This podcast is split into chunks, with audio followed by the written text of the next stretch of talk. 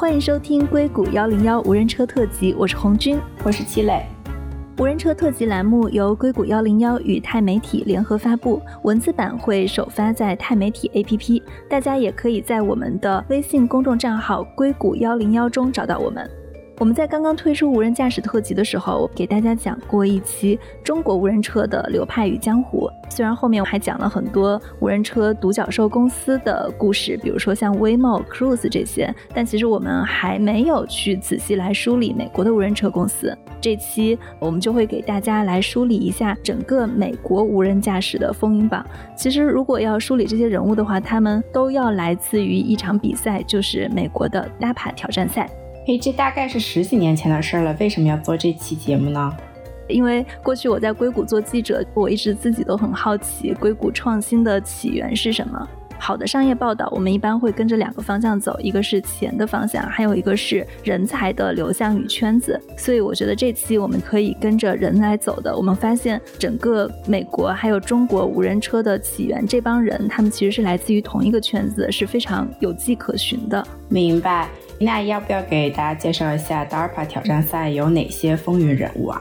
对，我觉得如果要讲 DARPA 挑战赛的风云人物的话，我们有必要先跟大家讲一下现在美国无人车市场的一个格局。我现在把美国无人车市场分成五大巨头，他们分别是 Waymo，Waymo 的前身就是谷歌无人驾驶，相信很多人都已经知道了，他们也算是无人驾驶里面。的起源、黄埔军校，以及是现在估值最高的、最有看头的一家公司。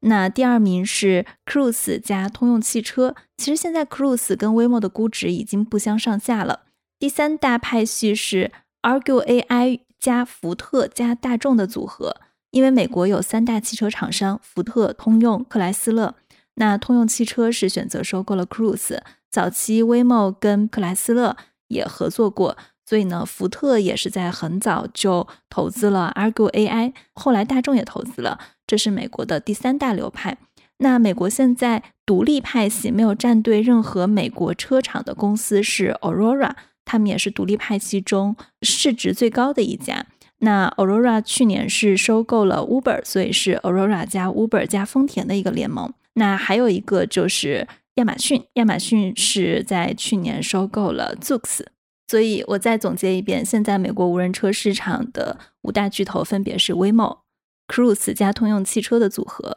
，Argo AI 加福特加大众的组合，还有 Aurora 加 Uber 加丰田的组合，以及亚马逊加 Zoox 的组合。这五大公司的创始人全部来自于大帕挑战赛，而且他们不只来自于大帕挑战赛，很多人都是当年大帕挑战赛里面。冠军团队的成员，也是当时在比赛中表现的比较风光的团队的成员。如果我们再往前追说，那谁是大帕挑战赛里面比较有看点的团队？其实就主要是两大派系，一个是以 Sebastian Thrun 领导的斯坦福团队，然后还有一个是呃 Red Whitaker 和 Chris Ermson 领导的卡内基梅隆团队。那至于这里面具体的人物有谁，在我们接下来的节目中，我们会一个一个的介绍。那 DARPA 挑战赛到底是什么呢？DARPA 挑战赛根据名字来看，它是美国国防部高级计划研究署下面举办的一个比赛。DARPA 就是一个美国的军事机构，但是它其实是掌管军事科研的一个，相当于是美国在军事领域的一个技术引擎。而且我们聊的很多关于互联网的技术，其实都是最早从军事技术发衍而来的。那无人车其实也是这样的一个背景。是的，是的，这个组织它直属国防部嘛，所以它等级也是比较高，但是它的架构也是比较扁平化，而且它里面所有东西都是以项目制为主导，广纳吸收社会上的科学家、学者还有创业者，所以它里面的人才质量是非常非常高的。DARPA 跟自动驾驶的渊源是非常非常久的。早在一九六六年，DARPA 其实就资助了第一个自动驾驶的项目。这个项目是由斯坦福自动驾驶研究机构主导的。所以这么多年以来，DARPA 一直是在关注自动驾驶这个方向。第一个渊源之后呢，DARPA 有几个非常重要的跟自动驾驶相关的挑战赛。要不红军你来为大家介绍一下？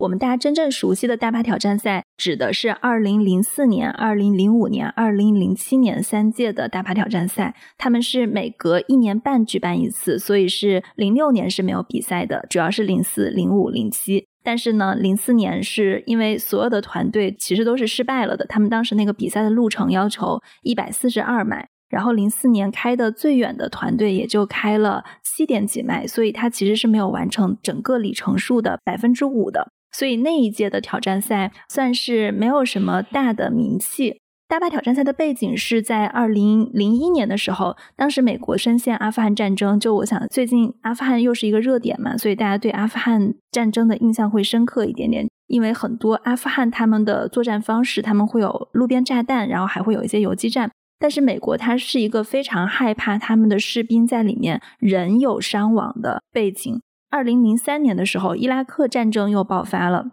他们其实内部一直是想用无人车的方式进入到战场，不让人进去的。但是在二零零三年伊拉克战争爆发的时候，无人驾驶还没有任何的进展。当时美国军方他们也是开启了一个比较非常规的操作思路，就是他们说我们可以用无人驾驶赛车的方式来征集所有的科研界、企业界还有社会的这些人才，来一起去想我们怎么去解决。让车自己开的问题，而且他们为了吸引更多的人，他们还提供了一个比赛的奖金，就是获胜的团队可以拿到一百万美元的奖金。他们在选择上地形也是选择了跟伊拉克战争非常相似的莫哈维沙漠，这个就是整个大巴挑战赛它的背景。对，而且它的奖金的设立确实是非常成功的，因为它吸引了全社会的人嘛，所以你就会看到有这种科学家参与，然后有这种研究机构，比如说像斯坦福呀，还有卡内基梅隆，包括很多的车企，他们也是来参加了，比如像 GM 呀、福特呀，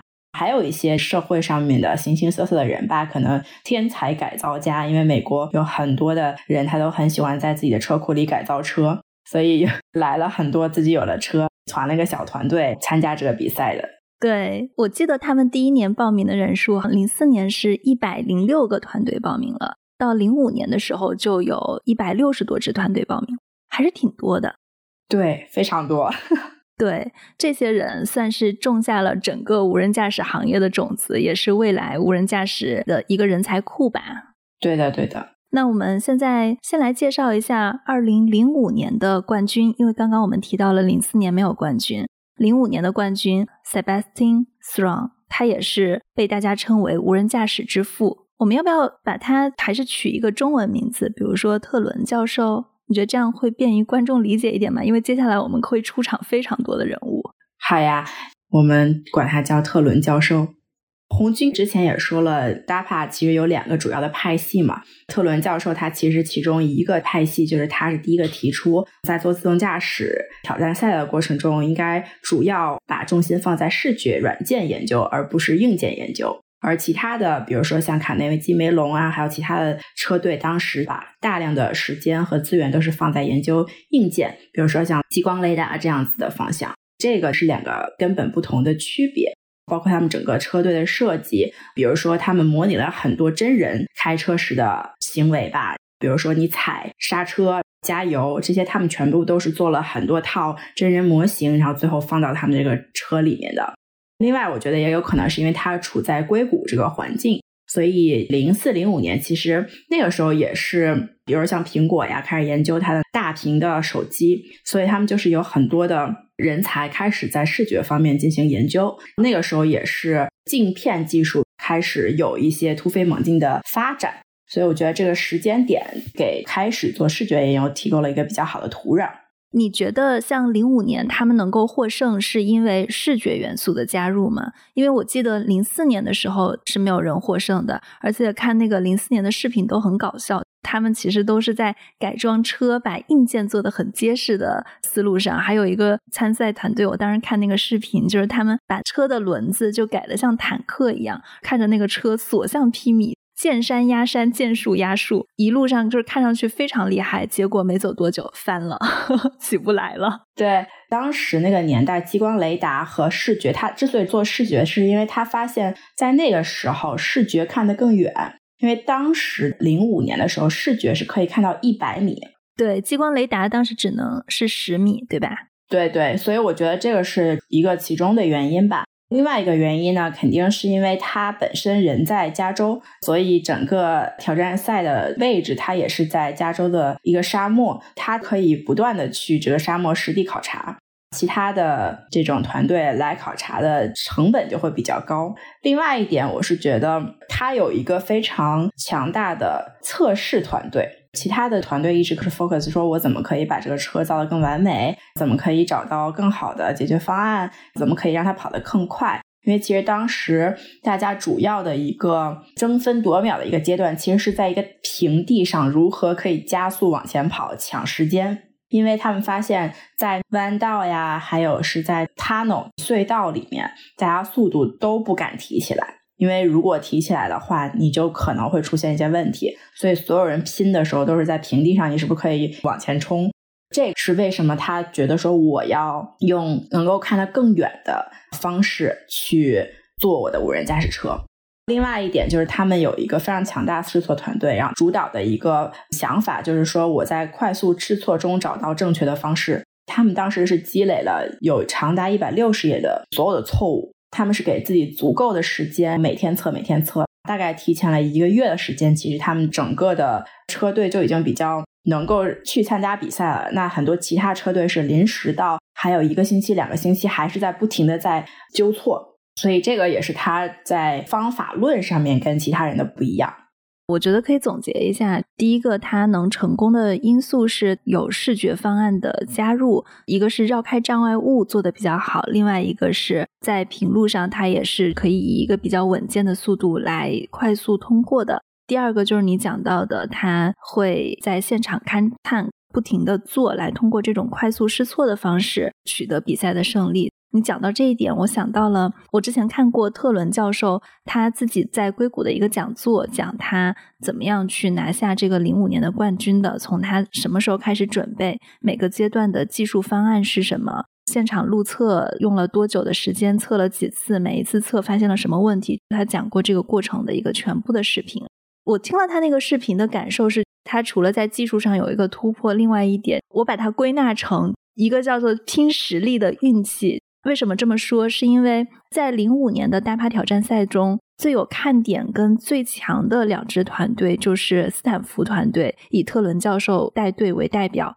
跟卡内基梅隆团队这两个团队之间的对决。他当时在比赛的前半部分，一直是卡内基梅隆团队领先的，一直到卡内基梅隆的一个车撞到了一个路边的护栏。他那个车的速度就掉下来了，就没有办法以他原先的在平地上开的车速去继续维持这种车速，所以才被特伦教授的 Stanley，他当时参加无人车比赛的冠军车叫 Stanley，被 Stanley 超过了。他跟竞争对手的一个主要区别是在于他没有犯致命的大的错误。当然，最后卡雷基梅农是拿了第二名跟第三名。他们也没有犯特别大的错误，但是他们犯了一个小错误，而他们没有犯错，所以他们最后拿到了冠军。至于他为什么没有犯错，就像你刚刚讲的，他们其实做了很多现场的勘测跟在现场的实际的路测，所以我觉得是，然后发现问题，给解决方案，这个也是他们能够取得比赛胜利的一个方法吧。对对对，而且我觉得这套方法论特别硅谷。如果你去看现在所有的创业者，他们每个人都会跟你讲说，其实最大的机会在于你是不是能够最快速的试错，快速的把所有的错误都给否决掉的话，那剩下的肯定就是对的。对我之前采微软的突破能源的一个人，他说了一句话，我感触挺深的。他说，为什么过去互联网的发展那么快，而能源行业进展一直特别少？是因为能源行业的试错成本太高了，他们需要非常大的投入。但是呢，整个行业的前进就是需要在不停的试错了再调整再试这样的一个规律中往前走。所以他说，太阳能技术、电池板技术现在之所以能发展的这么快，是因为过去这一块成本下降的快，试的多了，这几块就走出来了；试的少的领域就基本上没有什么发展，就是要在做中、错误中去学习。对，所以为啥，比如说你看现在很火的芯片行业，它很难的原因是因为它试错成本真的非常高。你要不断的试，你要不断流片，你才能知道这个东西能不能成功。光是从设计的角度来讲，其实每年能设计出来的芯片好多好多。但是你能做出来的芯片真的是少而又少。但是你留一个芯片，可能就几百万美金就进去了，还是需要很多的资金在后面去支持。比较典型的案例，我觉得为什么我们现在要大力发展 芯片吧？你就得让很多很多人过来搞这个，你才有可能能搞出来成功。另外说回到这个试错嘛，就是你其实看到谷歌其实一开始承袭的就是快速试错这条道路，他们很快的批量上车，是因为他们要疯狂的在路上开，很快的可以解决到百分之九十的场景。但是他们意识到说，哎，接下来我要花更多努力去解决更多的不同的 scenario，那怎么办？如果我要是再去找到百分之九十九的解决方案的时候，就要花更多的时间，然后更多的车辆。所以他们其实后来上了比较知名的就是 simulation 模拟器。他们其实是第一个开始做，说我要通过模拟器的方式去找到最不可能发生的情况，去找到有可能会发生的错误，我去把它模拟出来，再去真实的路上去验证，再去测。整个一套方案就使得他们车队快速的在这几年的时间就起来了嘛。那后面所有的其他的自动驾驶公司其实都是借鉴了这一套方案的。我们刚刚提到零五年冠军的时候，就我们只讲到了特伦教授，他是组建了一个六十个人的团队的。我对他怎么从零到一把这个六十个人的团队传出来，我也还蛮感兴趣的。他自己讲啊，他说当时 DAPA 要搞这个比赛的时候，他参赛的时候，他自己的身份就是斯坦福大学 AI 实验室的一个教授嘛。大家可以想象，当时是没人跟他一起做这个事情，他又没有钱。参加比赛，你至少还需要一辆车吧？我们要把车改造出来，所以他是先在斯坦福大学开创了一门课，这门课就是自动驾驶，然后让学生选，学生选了以后，他就说，如果你们愿意选这种实践性的课程，那最后在课程结束的时候，我可以给你们一个 A 或者 B 的学分，这样就来了很多人。他们当时是一共攒了六十个人来一起做这件事情，而且不仅仅只是有技术的部分，包括像媒体传播的部分，他们也都做得很好。另一个方面，有了人以后，就要去找钱，还要找车，就真的是跟一个创业项目差不多。他们还是跟一个硅谷的本土的 VC 要了钱，而且给钱的时候还跟那个本土的 VC 说这个是没有回报的。当然，他们也赞助了，最后也是大众赞助了一辆车给他们。看见他们比赛的时候，Stanley 那辆车上还贴满了各种赞助广告，什么 Karma、Intel、大众，所以感觉这个还是一个运作的挺成功的商业的小项目。他还带出了一批人，这批人也是后来无人驾驶的中流砥柱。是的，我觉得这也是斯坦福的基因。他们从很早开始就是做项目的时候，他们都是鼓励大家自己去拼团队、找资源、跟风险投资聊。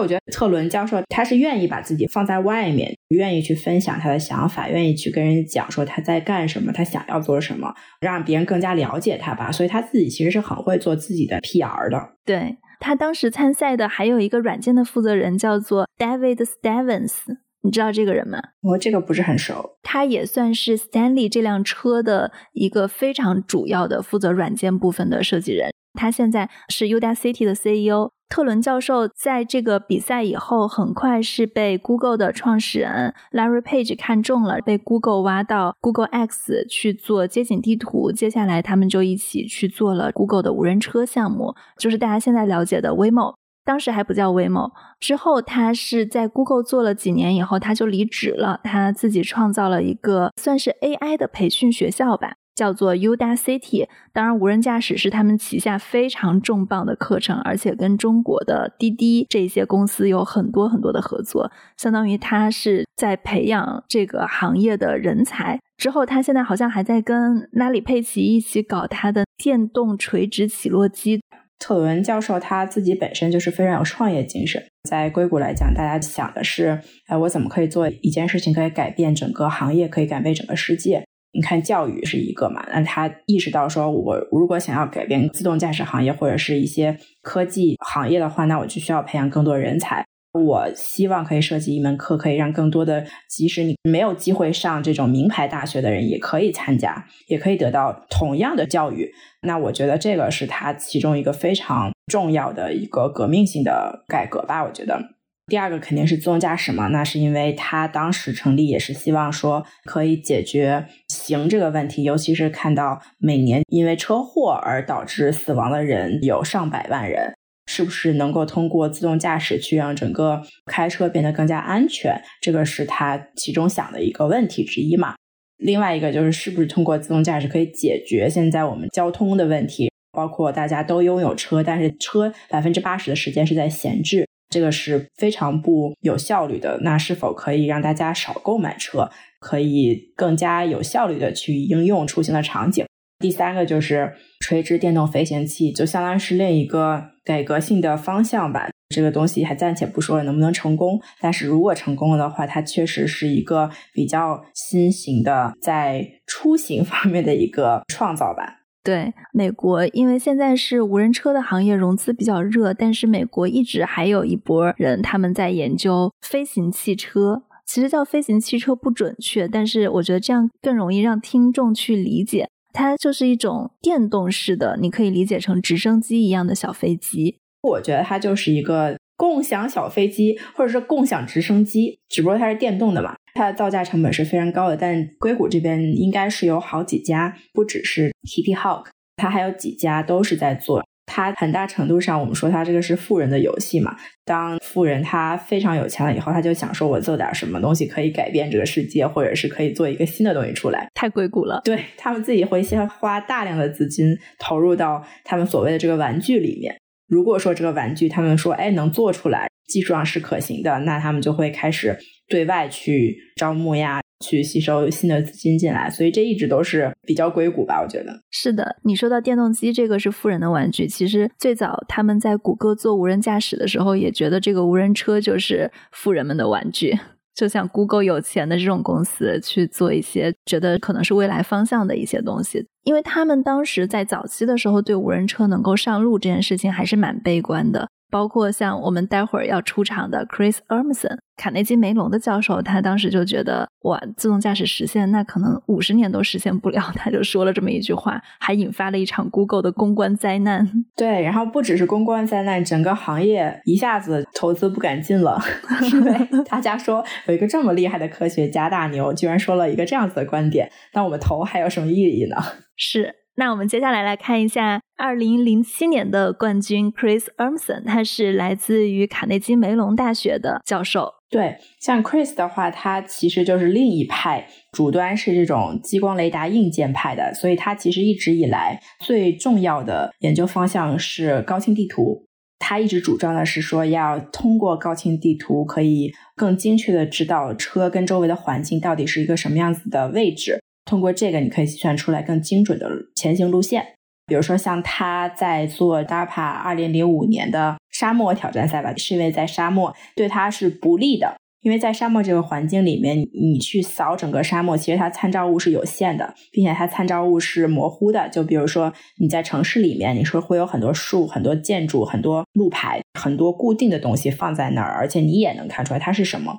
所以你提前把这些东西录入到你的地图里面。你当时在开车计算的时候，其实你把更多的算力放给你未知的东西，它是一个这样子模式。但是你在沙漠这个环境里面，它的参照物太有限了，所以你扫完了以后，可能你还是无法很精准的去计算这个车到底是在什么位置。这个也有可能是影响了他们后面发挥的一个。可能性吧，我觉得。但是如果你去看他参加后面的城市自动驾驶挑战赛的时候，他们发挥的就非常的好。我对卡内基梅隆有几点印象啊，一个是他们很聪明，自己提交了两辆车。因为当时比赛虽然你只能是一个团队报名，但是他没有说你要提交几辆车。他们想两辆车，那概率不是比一辆车概率更高吗？因为如果用同样的方法，有一辆车犯错的话，另一辆车它还可以保个底。所以这个还是挺聪明，也证明他们还是很财大气粗的。因为改造无人车这个事情真的还是挺贵的，然后也挺耗时间的，这还是需要一个很庞大的团队。另一个就是你讲到的沙漠跟城市之间的区别，路况不一样，整个的感觉还是很不一样的。因为斯坦福在美国的西边嘛，它离莫哈维沙漠比较近，他们也去实际的踩点去踩了好几次。所以他也是在这种实践中让他的车更加稳定。但是卡内基梅隆是在城市，所以在第三届城市挑战赛的时候，整个比赛他们的发挥看起来是比 Stanley 那辆车更加稳定的。零五年大家都觉得卡内基梅隆会赢，到零七年赢的时候，就我感觉这个冠军好像是没有什么悬念的，大家也就是看一下这两家团队之间的对决。对，最近 Aurora 也是刚刚提交了上市申请嘛。哦，在商业场景里面，他们也是走的比较前面吧。应该是去年的时候，Uber 把自己的自动驾驶部门卖给了 Aurora，还向他投资了四亿美元。所以他们 Uber 现在也是在 Aurora 里面是大股东。是的，是的，我觉得有必要跟听众介绍一下 Chris Urmson，他是卡内基梅隆的教授。他后来也是因为参加了这场比赛，去了 Google，跟 Sebastian 特伦教授一起去研究无人车。当时 Sebastian 他是整个相当于 Google 无人车的负责人，Chris e r m s o n 他是在里面负责软件的。他二零一六年出来自己创业，创建了 Aurora。现在 Aurora 也算是美国还没有站队的无人车公司里面市值最高的一家。因为他们刚刚提交了 SPAC 的上市申请，所以我看他们的估值大概是一百零六亿美元。是的，是的，对。所以 SPAC 其实之前一直都很火嘛，跟车的行业相关的，因为刚开始起来的几家都是新能源概念，包括后面的也是有很多跟车出行相关的公司，然后都是被这种 SPAC 的母公司给盯上了吧，可以说是，所以他们。很喜欢这个方向。我之前也是接触过很多 Spec 的母公司，在寻找类似于像自动驾驶啊、新能源车呀、人工智能啊这种的标的。帮他们做 Spec 的负责人是 LinkedIn 的创始人 Reid Hoffman，他在硅谷也是响当当的大佬。是硅谷其实有很多这种 Founder，上一个年代的大佬，他们都有自己的 Spec。你说到这里，我想到了一个问题。你看，像图森上市了以后，它的整个的市值也是大概一百零几亿、一百一十多亿，它的股价在这个范围内徘徊了很久啊。再来看一下 Aurora，像我刚刚提到了，Chris e r m s o n 是零七年的冠军，当然整个领队的团队叫做 Red Whitaker，他也是卡内基梅隆里面非常有名的教机器人的教授。Chris e r m s o n 也是一个主要的领队人之一。以他的名气跟他在谷歌的经历，他也算是无人驾驶的开创者吧。另外，他们的联合创始人还有前特斯拉 Autopilot 的负责人 Steven Anderson，还有 Uber ATG 的创始成员。整个来看，团队背景还蛮豪华的。但是我很好奇，为什么他们的估值到现在就一百多亿美元呢？我觉得其实有几个方面吧，因为估值它其实主要是你的投资人是不是相信你说的这个故事和相信你能够交付的产品和一个时间线吧。如果是拿图森来讲的话，图森它一开始它的方向就是我不做无人轿车，所以我做的就是没有人的这个场景，它切的是那个中长途的卡车、重型卡车，它是切这个场景。如果是从商业化角度来讲，没有人这个因素，或者少一点人这个因素，它按道理来讲，这个场景应该是更加容易一些，所以它的商业前景和商业时间线应该更短一点。因为它其实一早就是这个方向，包括它其实手里是跟 UPS 有一个非常长期的和战略性的合作吧，所以在这一点上，我觉得从投资人的角度来讲，它是有很明确的商业计划的。你是在说图森是吗？对，图森。所以你给他一个比较高的估值，那这个估值从我的角度来讲，它也是非常非常高。当他把估值做好了以后，那其他人主要就是往这个估值靠，就我是不是能够靠到十个 B 脸，就一百亿估值？因为去看其他的几家自动驾驶公司呢，包括像 Aurora，它没有一个明确的商业落地的时间点，因为它刚开始要做的就是共享汽车嘛，共享无人车。Robot Taxi 模式对吧？对，Robot Taxi 模式。那这东西大家都知道，它就是会，这太难了。它在美国市场已经有了 Waymo 跟 Cruise 两个非常大的竞争对手，再加上三大车厂都有自己的派系，他们作为一个独立的创业公司，感觉还是挺难的。对，所以他现在其实刚刚宣布了，他要搞 Self Driving 二点零，搞大车，他也是搞重型卡车了。但从投资人的角度来讲，你是在跟风嘛，不是一直在你的 DNA 里面，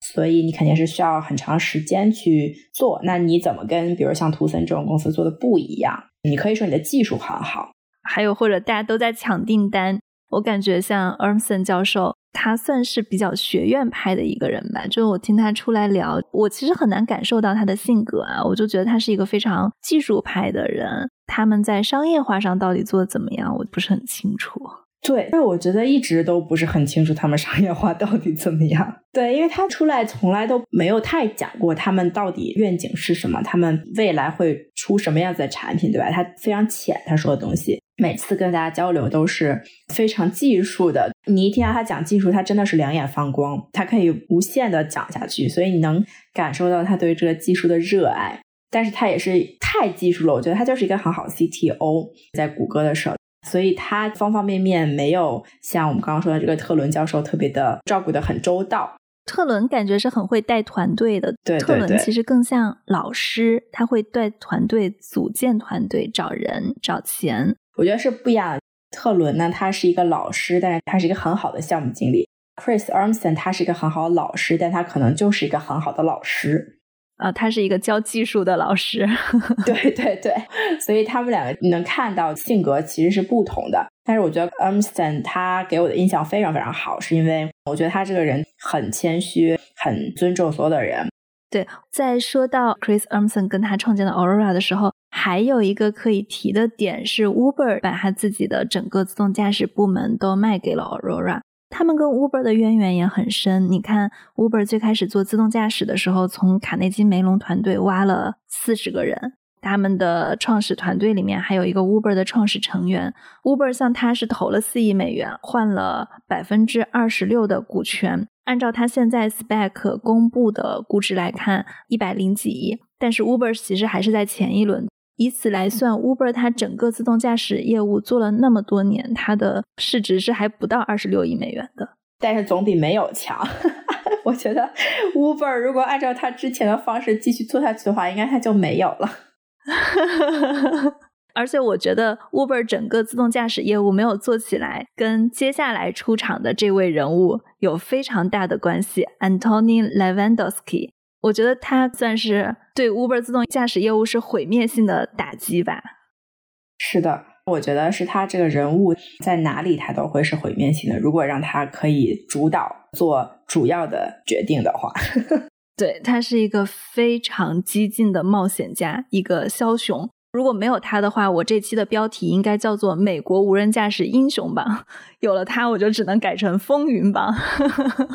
那我们来聊一下 Antony Levandowski，我们之后简称莱万，方便大家去收听。莱万他其实是一个俄罗斯裔，在业界里面都觉得他是个天才，他做什么事情都非常的快，然后有任何的问题他可以很快的自己解决，通过自己的方式，很多很难的从技术角度来讲，在他面前都是一个小菜一碟啊。所以这个也是为什么当时谷歌一下子看中了他，把他挖走了，帮他们去搞街景。后来也没有想到，在谷歌里面，他也搞出了很多幺蛾子事件。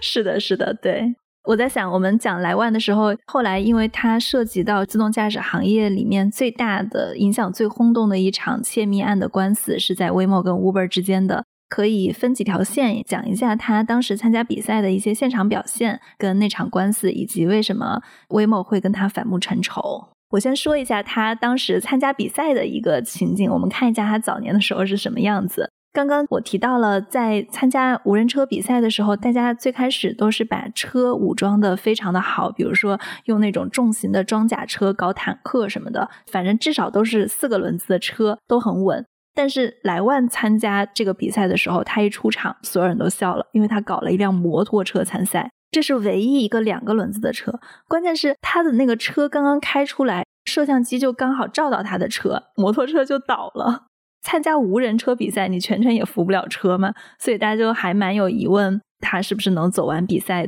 但是他当时参加比赛的时候，他改装那个摩托车，是因为他没有钱去改装一辆汽车，而且后来我看他在采访中说，他那个摩托车改装已经是十万美元了。当然，我们也可以想象啊，就是在这个比赛中，他也是没有跑到终点。但是他的这样的一种参赛方式，以及他自己改车去传这个事情的方式，还是吸引了很多人的注意的。他参加了两届比赛，一次是零四年的，一次是零五年的。也就是说，零七年他没有参加，为什么？因为他当时已经 Sebastian 他自己就说，他说他当时看了比赛以后，他就去跟莱万还聊了蛮多的，他觉得这个年轻人很好，有想法。所以后来零六到零七年，莱万在帮特伦教授去搞街景。零七年，莱万他也自己是被谷歌挖走了，所以他参加了这场比赛。但是他在这个比赛中可以说是整个还是很吸引眼球的，也算是被发现的一个人才吧。对，包括他后面被 Sebastian 看中了以后，去谷歌先做街景，后来又开始做自动驾驶。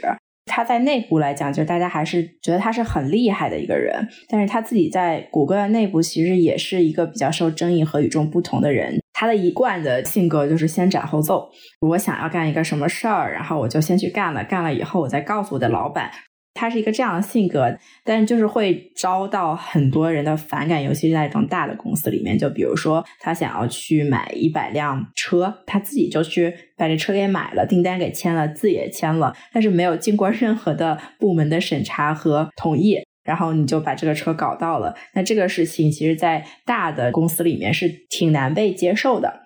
他是最后交了一张巨额的报销单，超过了整个部门的报销总和，就没有人敢签他的发票嘛。最后一直送到佩奇那儿了。佩奇倒是觉得啊，这个挺好的。他觉得谷歌现在的各种官僚作风越来越臃肿了，他就觉得给谷歌带来了相当于是新风气吧。所以佩奇就说付钱。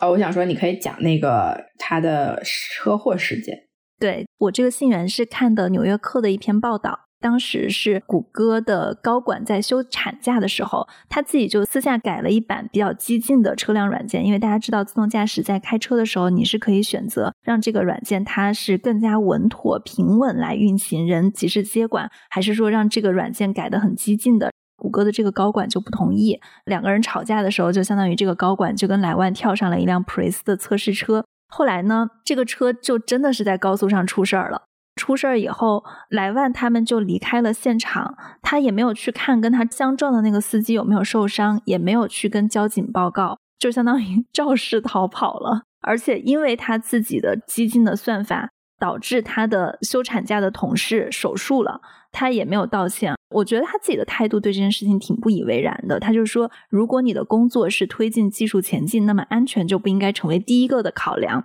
如果说大家真的比安全看得比天还大，你就什么都做不成。你看他的这个态度啊，就非常的不当回事儿，感觉跟 Uber 蛮搭的。对他的性格跟 Travis 当时的性格是非常搭的，因为我感觉两个人都是 psychopath，嗯，就是那种为了达到自己的目的不择手段的人。这一起事件就是为他之后有可能犯下更严重的错误，就是一个开始。他的性格就是这个样子的，在伦理道德上面，他其实自己是没有情感共鸣的，他并不认为自己是错的，他只是觉得说我为了科学可以不顾一切。那有可能他自己也是觉得说我可以搭上一切去做这些事情，为什么其他人不能？对，所以二零一五年还是一六年的时候，他是自己出去谷歌创建了一家公司，叫做 Auto，他们是一家做无人驾驶卡车的公司，他把这家公司卖给了 Uber。Uber 是在他这个 Auto 成立不到半年的时间里面，就花了六点八亿美元来收购了这家公司。他的这个做法就也算是一下把所有在硅谷大公司里面好好工作的人给点醒了。你看那个时候真的是风光无限啊！一家创建半年的公司卖了六点八个亿，你可以想象他一个人能从这中间赚多少钱。但是那一年就是一六一七年，算是硅谷无人驾驶的一个创业潮。跟莱万的这笔交易卖了一个高昂的价格，还有跟通用收购 Cruise，当时通用收购 Cruise 的价格是没有披露嘛？开始是说六点几亿，后来又说到了十亿美元，是有关系的。大家就发现，哦，我现在在 Waymo 做的事情原来这么值钱，那我是不是要自己出去创业？我觉得这相当于是突然让很多人醒悟了的一个点。而且包括当时因为风险投资嘛。资本他看到了出路，知道说我投进的钱有可能会变成什么样子估值的时候，他们就愿意再往里面去投钱。因为本身做自动驾驶，它是一个刚开始就很耗钱的一个游戏。如果你想要做一个全自动驾驶公司，你本身一开始你的团队就需要可能上百人，从第一天开始，你可能就需要这么多人去做所有的事情。这个还跟其他的这种小创业公司不一样。有的时候，你可能比如做 to B 的呀，或者是 to C 的，你刚开始可能哎几个人、十几个人，你可以把这事儿给做了。几十个人的时候就已经开始赚钱了。但是自动驾驶公司是没有可能的，至少说在人才积累上面，它就需要一个量取胜。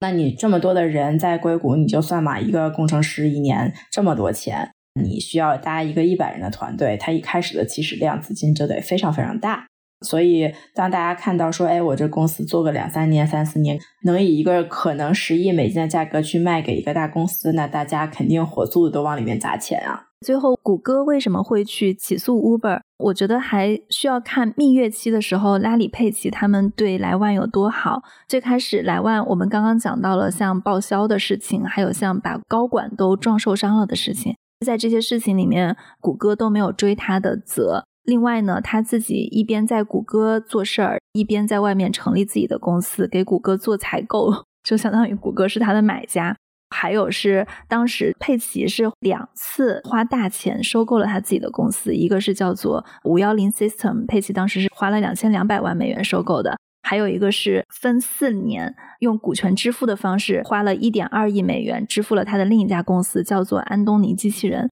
当时佩奇的思路就觉得这个人能带来新的风气，他大胆激进，所以他如果只是想要钱的话，没问题，我们就让他暴富就好了，我们就给他钱，就钱不是问题。但是他自己把这些人带走了，挖谷歌的人，关键是你还把在谷歌学到的东西卖给了竞争对手 Uber。这个事儿就有问题了，所以后来谷歌也去查了，他当时走的时候是带走了一点四万份文件，从这个文件里面还有当时谷歌的核心专利，就是他们的硬件的电路板组件，所以谷歌是以这件事情起诉了莱万，同时这个事情相当于也是给了 Uber 的无人驾驶一个比较长的打击，而且非常有意思的一个背景是，谷歌其实投资了很多钱在 Uber 上面。所以按道理，他作为一个股东来讲，搞 Uber 应该手下留情的嘛，但是他并没有。就因为这个事件，我觉得他不顾一切的阻止了 Uber 继续去做他无人车的业务。是的，谷歌之所以这么生气，跟当时谷歌对他足够好，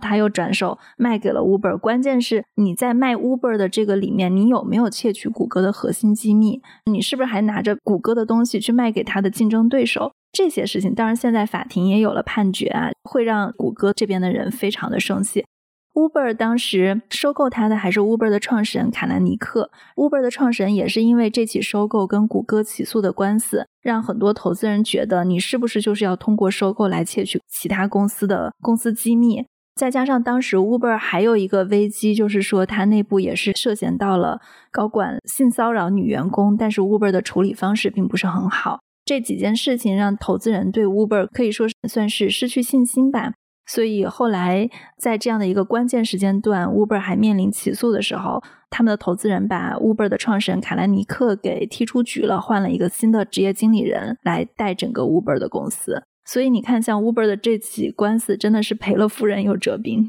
真的，之前本身就投了很多钱在自动驾驶部门上面，后面 就全部都没了。而且特别有意思的是，安东尼。莱万啊，他在这个事件发生了以后，他不是就离开了 Uber 嘛？有一段时间，他其实自己又成立了一家自动驾驶公司，也是跟卡车相关的，但不知道他到底是个 PPT 公司还是真的是一个公司啊？他还居然很积极的去找所有人融资。即使是当大家都知道这个丑闻爆出来以后，他居然还在那里积极的有一个新公司要搞，就是我觉得他这个人的心态实在是跟别人不太一样。对，莱万最后的结局也是非常的曲折吧。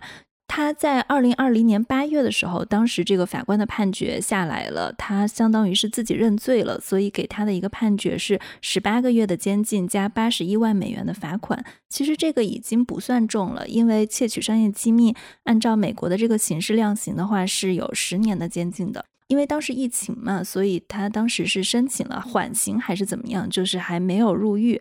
大家都会觉得，那疫情结束以后，他是不是就要去坐牢了？结果。在二零二一年的一月二十号，也就是特朗普执政的最后一天，他被特赦了，他被总统特赦了。我当时还去看了一下那份政府的总统特赦文件，当时特朗普在任是特赦了七十一个个人，莱万也是名单之一。我看见有一堆美国的企业家为他请愿，包括像 Peter Thiel 这样硅谷非常有名的风投大佬。大概特赦他的原因就是觉得他还是开创了整个美国的无人驾驶事业的，在谷歌做出了重要的贡献。政府应该去鼓励这种开创性的、有创造力的工程师，所以就把他列入了特赦名单。他现在也是一家公司的 CEO。还有一个点是，我觉得 Uber 这起收购其实也是得不偿失啊。不知道他们当时收购的心态是怎么样的。如果说在商业世界里真的是抱着走捷径的想法去做一个收购的话，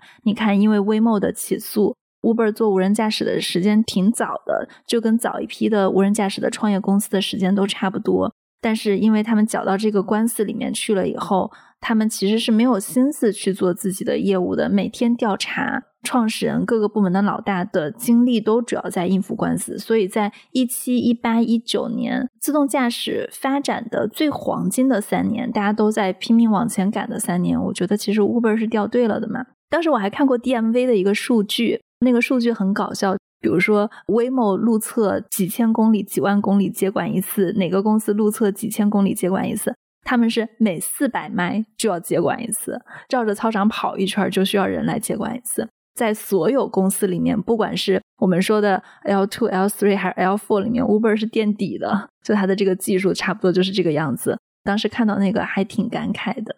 就挺可惜的。对，而且他当时你看，他把自动驾驶部门放在了匹兹堡嘛，卡内基梅隆的大学的那个门口，他就希望方便可以让大家过来。但是我觉得最终还是因为人心所向吧，会做自动驾驶的人才。本身就这么多，然后每一个人其实都手里有很多的选项，大家肯定是希望把自己放在一个有前景的公司里面，要么是一个大平台，要么就是一个他们觉得整个创始团队都很厉害，可以带领大家在自动驾驶上面可以有飞快的发展的吧。我觉得每个人都是这样想的嘛。所以当消息出来以后，他就是招不到人，然后包括里面的一些之前招过的元老级的人都走了。在这个官司中间的时候，我还参加过 Uber 自动驾驶的一个线下活动，我感觉他们人是在一直换的，感觉还是挺动荡的。这就是莱万的故事，这真的就是印证了一句话：是人聪明，但是不善良，这个危害是很大的。对的，对的。接下来我们可以聊一下。当时在比赛中没有那么有名，但是也参加过那个比赛的人，比如说像 Argue AI 的创始人 Brian Selsky，对，他是没有参加零四零五的嘛，他是直接参加了零七年的挑战赛，然后他是负责 CMU 他们团队的软件技术，后来也是创立了自动驾驶公司 Argo AI。他选择路线其实是跟其他几家不太一样，他一早就跟车厂建立了非常友好的关系。包括到后面很快，Argo AI 没有成立几年就被福特宣布以十亿美金给收购了，所以它是非常早开始站队的自动驾驶公司。是的，它也算是卡内基梅隆系嘛，他当时是在 CMU 那个团队里面负责软件技术的。后来你看他的职业发展，卡内基梅隆系参加了 DAPA 挑战赛。也是最早进入谷歌无人驾驶的团队成员，所以其实你看，谷歌跟 DAPA 挑战赛还是整个美国无人驾驶的一个源头跟黄埔军校。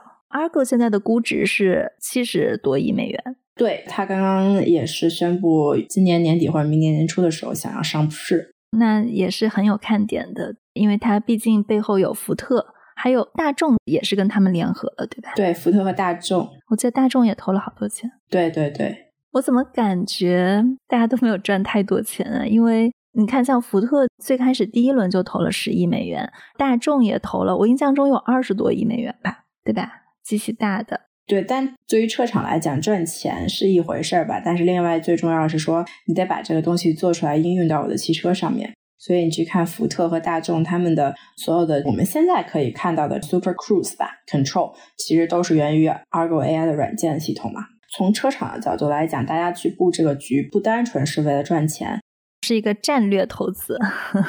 对，它真的是因为这个东西必须要要自动驾驶就是未来。如果车厂不加入这场游戏的话，车厂就完蛋了。我觉得在接下来几年，你会看到不断的半自动驾驶 feature 吧，就会逐渐在新车上面去开展开始。包括其实我现在看很多的车，今年出的新车，它都是有半自动驾驶，就是所谓的 L two、L three 这个选项嘛。就我自己开下来是觉得说。当我一旦开始开有自动驾驶 feature 的车的话，我是不可能再去开一个没有自动驾驶 feature 的车。是的，是的，对，比如像福特车厂，车厂就是投资嘛，给这个公司，它都一定是有 milestone 的，可能十亿美金我全部投给你，但是我可能是分几年打给你，你 hit 了一个 milestone，我才会再发另一个钱给你，所以它也不是说一次性给他。还有一个参加 DAPA 挑战赛，后来也是创建了一家无人驾驶公司的人是 Jesse Levinson，他现在是卖给了亚马逊 Zoox 的创始人。对，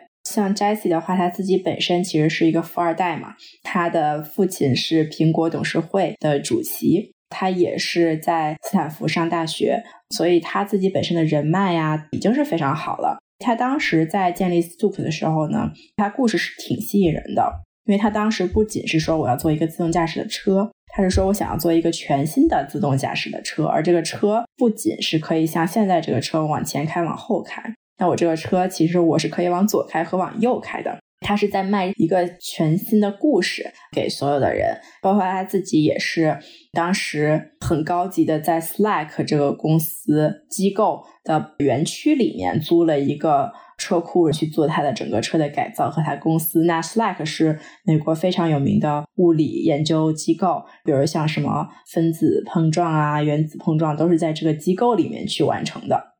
Slack 怎么写？我开始还以为你说的是那个办公协作软件。哦，不是，S L A C，S L A C，Slack，它非常非常有名，是一个非常秘密的机构，外人是没有办法接触的。他也是在斯坦福的这个院系底下吧，但同时他也是跟能源部啊什么的都是关系非常好，包括其实有好多的电池技术也是在 Slack 里面去做实验，所以他跟斯坦福的关系是非常紧密的嘛。但是他这个公司很神秘，不轻易为大家展示他的那辆 prototype 自动驾驶车可以左右开的这个。是的。因为他们的公司就在我家旁边，我却从来没有在街上看过他们公司的测试车。对，从外界来讲啊，就很难评判说它这个东西到底好还不好。包括我听说它后面融资，刚开始它是很顺利嘛，因为它这个概念是别人没有听过的。但是后面呢，融资出现了问题，就首先可能有的投资人就跟我讲说，他连这个团队在干什么、做的什么样的车他都没见过，就有人就给他投资了。他的好多投资人后来也不知道这个公司在干什么，可能只有几个核心在董事会上的人知道。但是呢，这个公司就一直在产品上面有延误，从 prototype 再到一个真的车，它是一直都没有办法实现，没有办法做出来。所以后面就导致了董事会想要把两个创始人给踢出去了，然后换了一个新的 CEO 进来，希望说可以带领这个公司再往下发展。但我觉得也是。亡羊补牢，可能这条路本身就不是很正确的。Jesse 是他们最开始的创始人，然后他现在是 CTO，他是想要把他换掉吗？看他现在 CEO 是个女的，是已经换过的了吗？对，这是已经换过的。之前那个合伙人他是做设计的，做设计，然后来做无人车。你有看他们那个 Zoox demo 视频吗？我觉得好好看啊。有有有，所以整个就有点奇怪嘛，东西做不出来。概念做的挺好看，对，他就仅仅停留在概念上面。但是呢，我觉得 Jesse 又是一个很会玩商业运作的一个人吧，就至少说给自己做商业运作，可能也是因为他的环境原因，所以他当时在把 Zoox 卖给亚马逊的之前，应该是前两天。他压着所有的投资人说：“你必须要签字，然后要给我跟我的另一个创始人一个人两千万美金，在这笔交易中，我们才同意把公司卖给亚马逊。”当时的投资人他也没有办法嘛，因为你不签字，他不卖，你整个所有的钱都打水漂。但是如果你卖给亚马逊，可能你还能收回来一部分成本。但是据我所知，没有一个人在从中赚到了钱，除了这两个创始人。这里有一个背景是，Zooks 它在二零一八年的时候，它的估值就达到了三十二亿美元，但后来亚马逊收购的时候，它的价格只是十多亿美元，这就代表着他们算是估值缩水、打折卖身。所以投资人应该是会损失很多钱的。在正常的一个商业的合同里面，一般是会要求，比如说合作伙伴啊，给供应商的款啊，是投资人退出啊，然后才是创始人。所以他相当于是在即使卖砸了的情况下，还是给自己争取到了一个非常大的利益。是的，你觉不觉得还挺奇怪的？他老爸是苹果董事会的主席，然后他最后把公司卖给了亚马逊。对，我听说其实他们有找苹果谈，但是苹果没同意，然后他们也找了 Microsoft 谈，Microsoft 也没同意。对，最后是卖给了亚马逊。确实，亚马逊他自己做电商还是很需要这种无人驾驶的车的。而且我记得当时亚马逊收购稿发出来的时候，他们是要求这个团队里面的多少人在亚马逊工作多少年。他其实就是花了这么一笔钱把这些人买过来了。至于他们的产品，我感觉亚马逊压根就没当回事儿。对，就是买人，就是这样。这个跟你还记不记得苹果收购另一家公司 Drive 点 AI 是一样的。是的，是的，对。但苹果收购 Drive 点 AI 的价格一直是没有公布的，对吧？就是非常少。OK，那还有一位，他在参加大帕挑战赛的时候名气也不是很高，但是我觉得他应该是跟我们以上来相比，所有人中的一位最商业奇才的人，Kyle Vogt。Cruise 的创始人，对，像 Kyle 的话，他虽然是在 MIT 的时候参加过比赛嘛，但是他参加完了以后，他就做了跟机器人和自动驾驶完全不相关的行业，但是他也是一个连续创业者，所以他之前是创造了 Justin TV，后来被 Twitch 收购了，演变成现在的大家看到的这个 Twitch，所以他自己本身也是非常厉害的。是的，Kyle 他是在 MIT 读书的时候参赛的。Cruise 他的创业背景跟其他上面人千丝万缕的联系比较起来呀，就是 Cruise 他也不算是跟硅谷的这帮，包括斯坦福、包括卡内基梅隆有渊源，跟 Waymo 有渊源的人。他们真正在融资，包括跟车厂对接的时候，打的都是 YC 系的名号。因为他后来是创建了 Just 点 TV，很快的卖给亚马逊了，所以 Cruise 算是 Kyle 的二次创业。他的具体事情，听众可以去回顾一下 Cruise 的那一期，我们讲的会比较详细。很聪明、很商业天才的一个人，还是挺有意思的。就感觉到这个世界很小，大家都是在同一个地方发源了。你还有什么补充的吗？对对，有一些可能不是特别为人熟知的，但是也是非常厉害的自动驾驶的人物，比如说 David Hall，他是 v a l a n d i 激光雷达的创始人。那 v a l a n d i 是最早一批做激光雷达，并且也是现在市场上最成熟的激光雷达的发明者。包括 Dmitry Dogov，他是 Waymo 现在的 Co-CEO，他其实也是 DARPA 出来的一个人。他也算是 Waymo 的老员工了，基本上最早进去的一批人都离职了，现在就剩他没有离职。现在是联席 CEO，对，这就是我们今天讲到的从 DAPA 挑战赛走出来的美国的无人驾驶的英雄人物。当然，之前我们在做这个节目的时候，我们讲了美国大的几家公司，比如说像 Waymo、Cruise、特斯拉。这期也是在借着讲这些人，我们也把之前没有提到的，但是仍然是美国无人车领域比较有竞争力的公司，像我们提到的 Chris Armstrong 创建的 Aurora。还有跟莱万有千丝万缕关系的 Uber，还有美国三大汽车厂福特布局的 Argue AI 的 Brian Selsky，以及卖身亚马逊的 Zoox 中间的一些故事，算是我们把美国的这些无人车公司们都补齐了，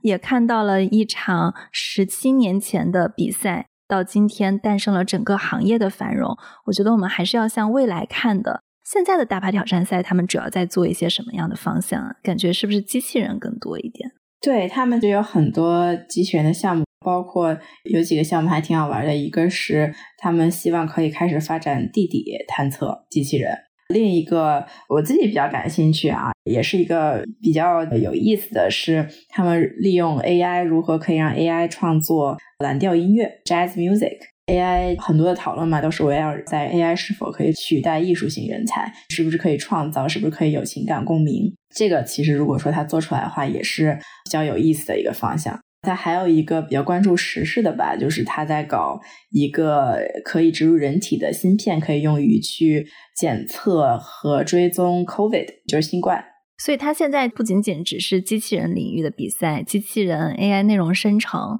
还有生物学，其实都很关注。是的，当然，这些也是未来我们技术创新的方向。那这就是我们今天的节目。如果大家喜欢我们的节目，美国的听众可以在苹果、Spotify、Google Play 还有其他的泛用型客户端来订阅我们。中国的听众，我们的渠道已经覆盖了苹果、小宇宙、喜马拉雅、荔枝播客、蜻蜓、QQ 音乐、网易云音乐。大家可以在这些平台上搜索“硅谷幺零幺”就可以订阅我们。如果大家愿意的话呢，可以在苹果上给我们一个五星好评，也欢迎大家在你所收听的渠道给我们写留言、写评论。感谢大家的收听。那下周是十一假期，我们会停更一期。感谢大家的收听，先提前祝大家节日快乐！谢谢齐磊，谢谢，拜拜，拜拜。